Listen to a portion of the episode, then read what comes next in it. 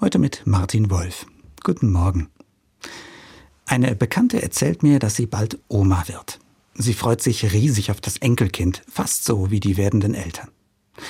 Aber dann erzählt sie mir, dass die jungen Eltern sich auch bohrende Fragen stellen.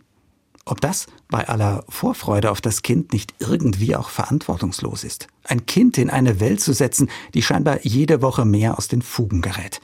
Eine Welt, in der Krieg auch hier bei uns wieder vorstellbar wird.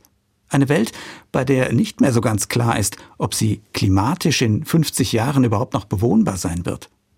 Was für eine Zukunft also wird ein Kind erwarten, für das Eltern doch immer das Beste wollen?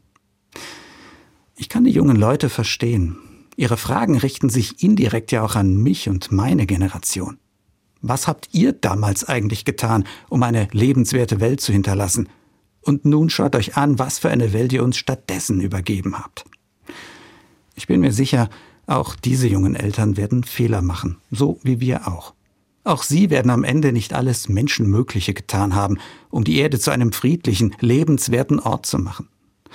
Aber ich bin mir auch sicher, dass sie kaum etwas Besseres tun können, als ein Kind in diese Welt zu setzen. Eine Welt, die Hoffnung und Zuversicht so dringend braucht.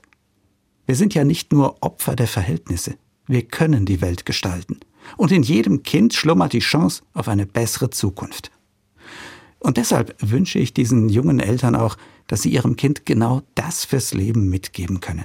Die felsenfeste Hoffnung, dass es immer möglich ist, etwas zum Besseren zu verändern, auch wenn es noch so unwichtig und unscheinbar erscheint. Im eigenen Umfeld, dem Ort, in dem ich lebe, in der Kirche. Verbunden mit der Zuversicht, dass das nicht nur theoretisch möglich ist, sondern dass es wirklich gelingen kann. Martin Wolf aus Kaiserslautern, Katholische Kirche.